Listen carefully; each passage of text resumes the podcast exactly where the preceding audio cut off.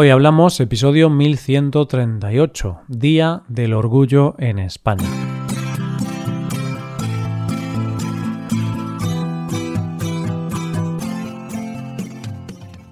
Bienvenido a Hoy Hablamos, el podcast para aprender español cada día.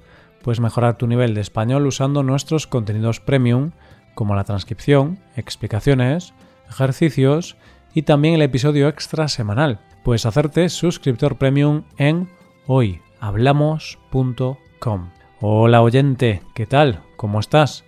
Los seres humanos tenemos tendencia a juzgar, pero además de juzgarnos a nosotros mismos, solemos juzgar mucho a los demás. Hoy vamos a hablar de un día de lucha y de reivindicación que existe porque juzgamos a los demás, en este caso por su sexualidad. Y yo me pregunto, ¿realmente nos importa lo que haga otra persona con su vida? Dejemos vivir en libertad a los demás, y como dice la canción de Alaska, ¿a quién le importa lo que yo haga? Hoy hablamos del Día del Orgullo en España.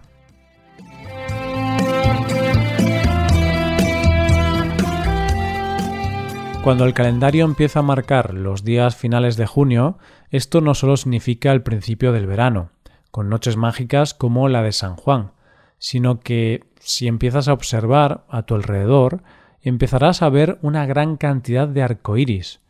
Y no, no es que yo sea divino y sepa siempre el día que va a llover y hacer sol, requisitos indispensables para poder ver el arco iris.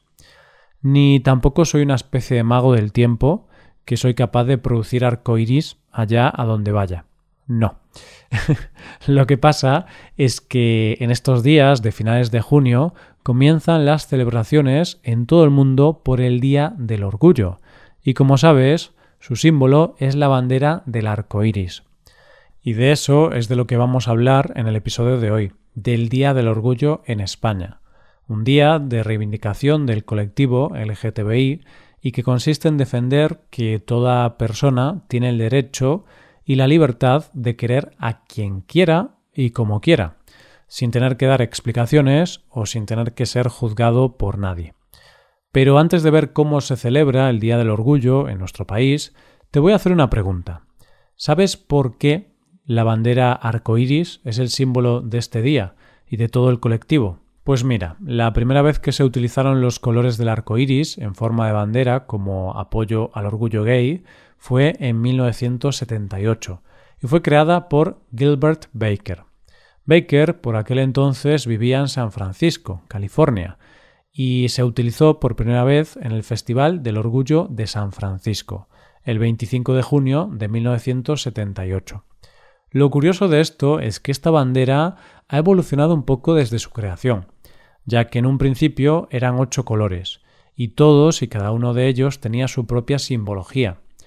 Así, los colores y sus símbolos eran el rosado representando la sexualidad, el rojo la vida, el anaranjado la curación, el amarillo la luz del sol, el verde la naturaleza, el turquesa el arte, el índigo la armonía. Y el violeta el espíritu humano. La bandera tal y como la conocemos hoy, de seis franjas, sin el rosa y el índigo, y con el azul, reemplazando al turquesa, es de 1979. El primer color en desaparecer fue el rosa, y fue por una razón práctica. Era difícil encontrar ese color en las fábricas. Y posteriormente se quedó en seis porque al ponerlas en las farolas, al ser tantos colores, se quedaban camuflados con los colores centrales y por eso se redujo a seis. Y evidentemente la inspiración para esta bandera por parte de Baker fue la canción Over the Rainbow, que era interpretada por Judy Garland en la película El mago de Oz. ¿Cómo se celebra el Día del Orgullo en España? Lo cierto es que en España hay fiestas del orgullo o reivindicaciones por el Día del Orgullo LGTBI en casi todas las ciudades e incluso pueblos. Sin embargo, la gran fiesta de España y de Europa se encuentra centralizada en Madrid. Y es que esta fiesta se ha convertido en un auténtico referente a nivel europeo y mundial, siendo la más concurrida de Europa. El Día del Orgullo en Madrid, conocido como el MADO, Madrid Orgullo, este año se celebrará de manera un tanto diferente, Pero a diferencia del año pasado, que sí que fue todo de manera telemática, este año sí tendrá varios actos, además de su conocida manifestación. Cada año este acto va con un lema que rige todas las celebraciones, y este año el lema es Los derechos humanos no se negocian, se legislan. Ley integral trans ya. Realmente esta celebración del Mado, más que el Día del Orgullo, lo deberíamos llamar la Semana del Orgullo, porque aunque el día de celebración en sí es el día 28 de junio a nivel mundial, las celebraciones en Madrid no se limitan a un solo día, sino que van desde el 25 de junio al 4 de julio.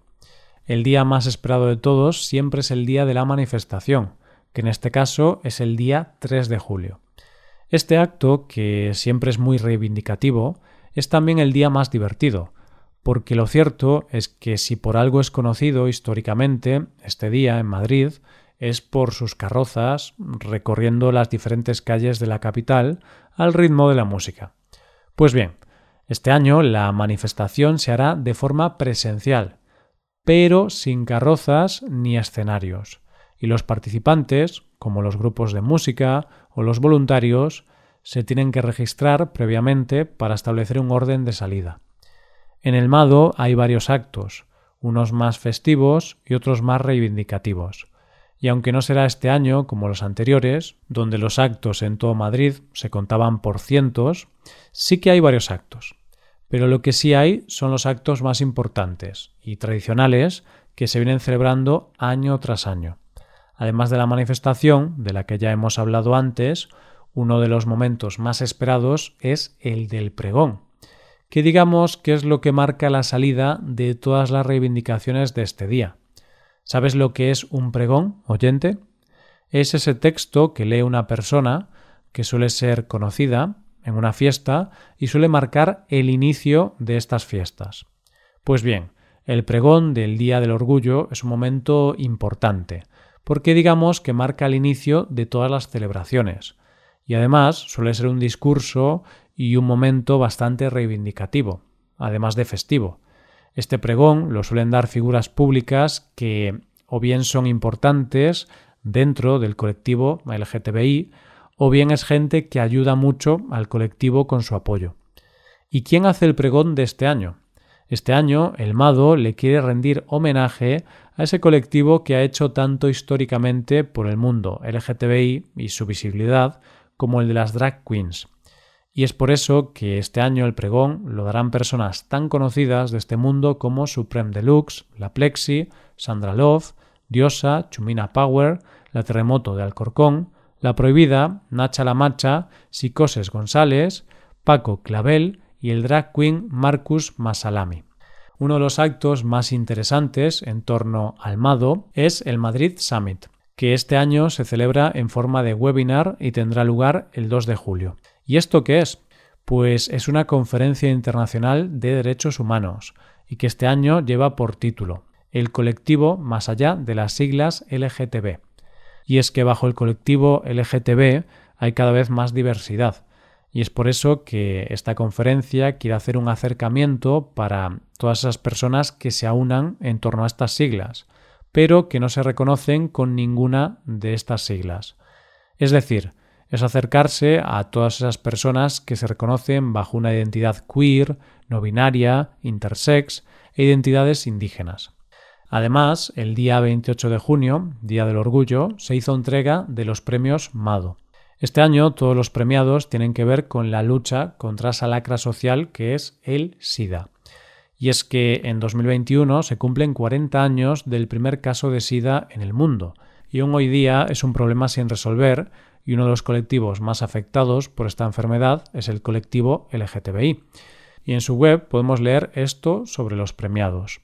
Los seis premios de esta edición vienen a reconocer y visibilizar el trabajo incansable y necesario de personas e instituciones en relación con el VIH en diferentes áreas investigación médica, institucional, activismo y atención sanitaria. Como decíamos antes, el lema de este año es los derechos humanos no se negocian, se legislan. Ley integral trans ya. Y esta es una lucha importante que tiene el colectivo, porque las personas trans son las grandes olvidadas de esta sociedad, y para una persona trans es muy importante poder sentirse a gusto con su género. Y es por eso que desde la organización del Día del Orgullo en España se dice que, aunque ya hay un borrador de ley que parece que irá al Consejo de Ministros el 29 de junio, y así será aprobada durante las celebraciones del Día del Orgullo, todavía quedan muchos aspectos por los que luchar dentro de ese borrador y en la sociedad. Desde la organización dicen lo siguiente.